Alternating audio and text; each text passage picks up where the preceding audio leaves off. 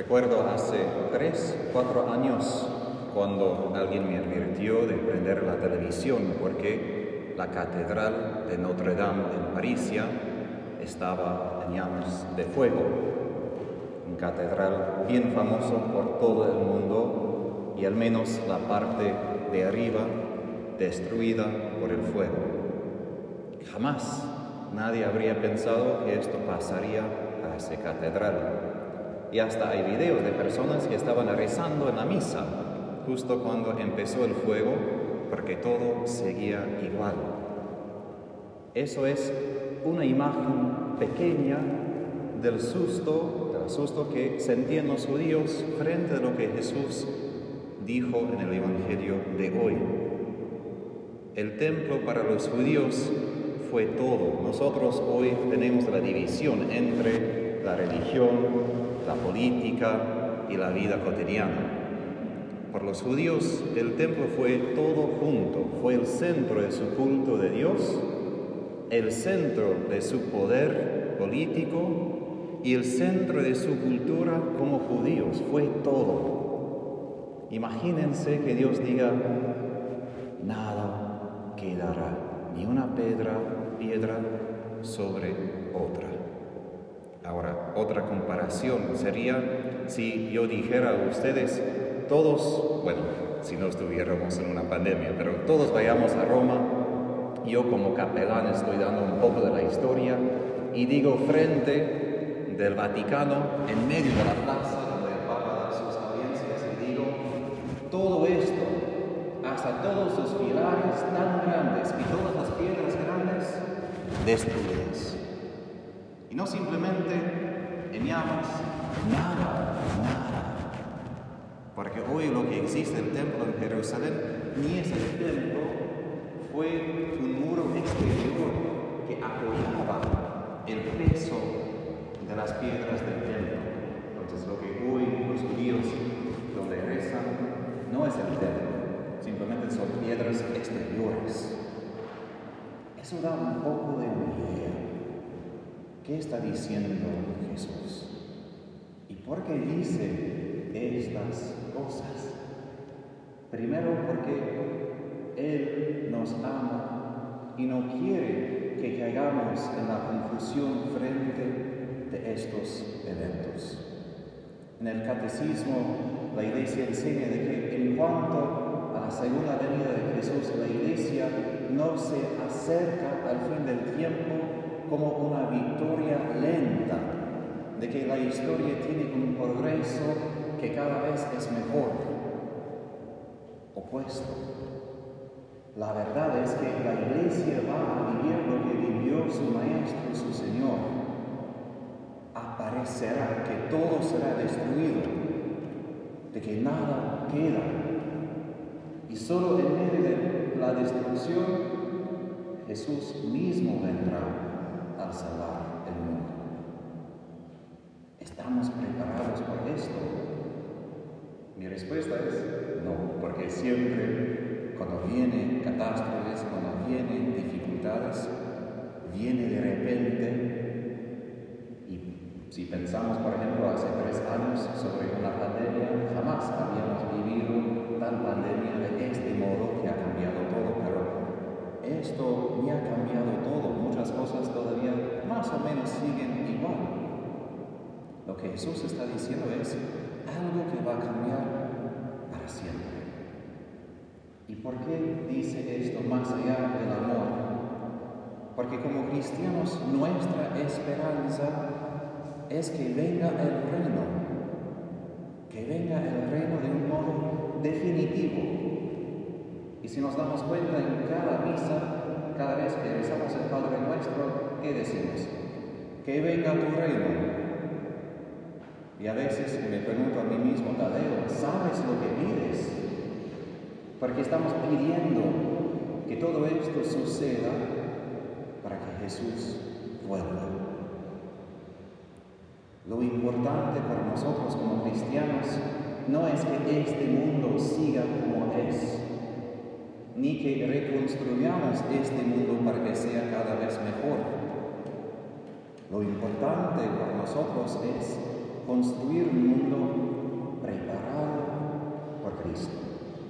Y si somos honestos, hay muchas estructuras, muchos edificios, muchas cosas en este mundo que son barreras, que no son aptos para recibir a Jesús como Rey. Y para eso todos los profetas, cuando hablan del día del Señor, hablan del día de la destrucción, pero no del pueblo de Dios que espera a Él, sino a todo lo que es tocado, corrompido por el pecado. Todo lo que tiene que ver con el orgullo humano, con la soberbia humana. Y una cosa muy concreta otra vez. En Estados Unidos, ustedes saben, el 11 de septiembre de 2001, yo recuerdo yo donde estaba en ese momento, y reconstruimos el torre y justo el presidente y otras personas citaron la Biblia, pensando que fue una cosa excelente citar la Biblia. Y escogieron una línea de Isaías que dice, las piedras se han caído, pero vamos a reconstruir. Los edificios se han caído, pero lo vamos a construir. Y de hecho, son palabras de Israel rebelde que dice, Dios nos ha castigado, pero nosotros vamos a reconstruir de vuelta. Y nosotros vamos a sobrevivir, nosotros vamos a hacer lo que nosotros queremos, a mostrar nuestro poder. Y tenemos que cuidar de esto frente de esta pandemia, frente de nuestra reacción también. ¿Es la pandemia un castigo? Solo Dios sabe esto. Pero si es una señal que tenemos que convertir? Sí. Si mucha gente se da cuenta de esto, no. Como el torre de Nueva York, quieren reconstruir, quieren hacer todo de vuelta. Y hasta tal punto que si uno lee las noticias, no en la televisión, si lee, por ejemplo, los periódicos como Time Magazine, hay muchos políticos que quieren hacer el gran reinicio, the Great Reset. Quieren reconstruir el mundo, pero no según los valores cristianos, según valores comunistas, ateos, que quitan cualquier derecho y dignidad de personas individuales, donde decide el Estado todo. Y ahora mi asunto no es entrar en política, mi asunto es ponernos frente de cómo es el mundo un mundo que quiere construirse frente de Jesús, sin Jesús. Y nosotros como cristianos vivimos con Jesús como Señor. Vivimos sabiendo que este mundo no es nuestro hogar, que no encontramos nuestra seguridad aquí, porque nuestra seguridad se encuentra con Jesús. Y necesitamos ahora, antes de que pasen, sucedan todas estas cosas, prepararnos. Porque los que no tienen fe van a estar asustados. Hasta la Biblia dice, profecías dice que van a morir de espanto frente de todo lo que puede pasar. Porque la pandemia, como es solo el comienzo. Muchas otras cosas y la Biblia indica que van a pasar cosas peores. ¿Y qué será nuestro fundamento? Cuando Jesús dice que el sol se oscurecerá, la luna dejará de brillar, son las cosas más fundamentales para nosotros, para entender es día y es noche, qué hora es, qué dirección, norte, sur, este, oeste, para que podamos viajar. Jesús está diciendo, hasta estos fundamentos no serán para nosotros de apoyo. ¿Qué será nuestro apoyo? Fe en su palabra. Fe en su palabra porque es la única cosa que no cambiará. La única cosa que no pasará con este mundo. Y quizás esto es un tema cercano a mí por dos razones. Siempre desde mi niñez he esperado la venida de Jesús, hasta he soñado de cómo será el día cuando veo a Jesús frente de mí, viniendo, como dice, de las nubes. Es una esperanza que ojalá puedo ver con mis propios ojos. Yo como Tadeo espero ese día más que cualquier otra cosa, porque ahí voy a ver todo lo que desea mi corazón. Pero también como Tadeo he perdido mucho en mi vida. Mi mamá, todos mis abuelos, antes de tener siete años, mi papá cuando tenía 18, he movido de un lugar a otro, a países, a otros países, cada dos años. Y he tenido que enfrentar como persona, como ser humano, ¿qué es mi apoyo? ¿Qué es mi fundamento? Porque cada vez que hecho un poco de raíces, el Señor como quita algo, yo me quedo de vuelta, ok, entonces, ¿dónde puedo pisar? Hasta he tenido unas palabras escogidas para Jesús cuando lo hace de vuelta. Pero me ha forzado como cristiano, no solo como sacerdote, como cristiano, reconocer el único fundamento para mi vida puede ser Él.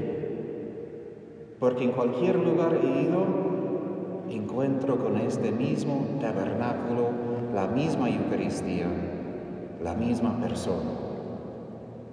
Y Jesús quiere que nos preparemos abrazando a Él, sabiendo de que si estamos con Él, vamos a ver el mundo, el reino que viene. Por esto, estar junto con Él es un privilegio. Y cuando todo esto pasa, cuando estamos en sufrimiento, cuando el sol oscurece, la luna brilla de brillar, como pasó en su propia crucifixión, porque lo que Jesús profetiza hoy pasó y con su crucifixión, el eclipse del sol, y cuando el templo judío fue destruido, y será otra vez, sí. Y cuando pasa otra vez, hay que tener fe. Estamos con Él. Y si nos quedamos con Él en fe, cuando los demás tienen miedo y no saben qué hacer, vamos a ver la revelación de su reino, vamos a ver su resurrección, vamos a ver el cielo nuevo, la tierra nueva. Pero hay que tener esta luz de la fe en medio de la oscuridad porque todas las otras luces se apagarán. Y en este día eh, la única luz que nos ayudará será nuestra fe. Ahora, Jesús dice en el Evangelio de que nadie sabe la hora de este día final. Jesús profetizó cuando Jerusalén iba a ser destruido una generación después de él y justo 40 años después de su muerte fue destruido. Pero es verdad que no sabemos el día de su segunda venida. Pero él también dice en el Evangelio de hoy que debemos, no debemos ser ingenuos. La higuera brota sus hojas cuando es primavera y después sabemos que la cosecha está cerca. Y no debemos nosotros tampoco ver todo lo que está pasando y no discernir bien ese tiempo en lo que vivimos. Debemos preparar, no con miedo, no simplemente teniendo una pasadita de comida por el día. Debemos prepararnos cada vez que nos toca sufrir, nos toca un catástrofe, algo que nos desequilibra, de tomar esto como un momento propicio para preguntar, ¿estoy yo preparado para que Jesús vuelva? ¿Estoy yo preparado por este mundo para que pase? Porque eso es nuestra esperanza, ¿no? Ir al cielo. Pero ir al cielo quiere decir dejar todo lo que está aquí. Y a veces queremos ir al cielo, pero no tanto dejar todo. Necesitamos usar ese tiempo bien y desapegarnos. San Agustín tiene unas palabras y había pensado en llevar el breviario, pero se me olvidó. en su lectura de hoy, por el oficio de las lecturas, que dice, ¿estamos nosotros temerosos de su venida? No debemos ser temerosos, porque Él, solo como el obispo de su tiempo, podría decir, si tememos a Él, entonces amamos más este mundo, esta vida y hasta nuestros pecados, más que amamos a Él. Porque si amamos a Él de verdad, nosotros correríamos con alegría a abrazar. Me hace pensar en las esposas que esperan los soldados de guerra, bueno, de mi país más que todo, pero cuando vuelven los soldados de Irak y Afganistán, los videos de las mujeres prisa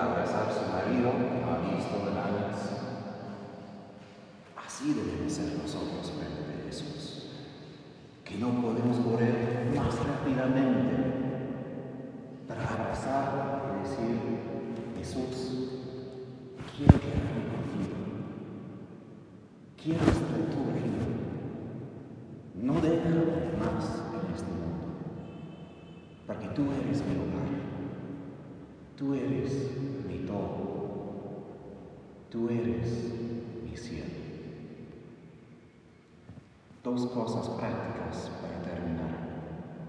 En la primera lectura escuchamos del arcángel San Miguel, quien surgirá en los tiempos finales a proteger el pueblo de Dios. No es por nada que León XIII inició la oración de San Miguel nuestro tiempo para nuestra protección. Ahora hay una coronilla de San Miguel, los santos ángeles, que el arcángel Miguel habría presentado en la Carmelita del siglo XVIII. Toma 15 minutos más o menos. Quizás sería demasiado rezar cada día, pero de vez en cuando exhorto a ustedes buscar en internet la coronilla de San Miguel y pedir su protección. Yo como sacerdote, como Tadeo, he sentido la necesidad de invocar los ángeles como nunca antes en mi vida porque estamos en una pelea, en una guerra espiritual, y sin los ángeles vamos a perder. Y muchas veces yo he perdido en algunos momentos porque no invoqué. Y la segunda tarea por esta semana es preguntar, ¿estoy preparado que Jesús vuelva? Y si no, ¿qué quiero hacer? para poder correr a abrazarlo cuando vuelva al fin de los tiempos.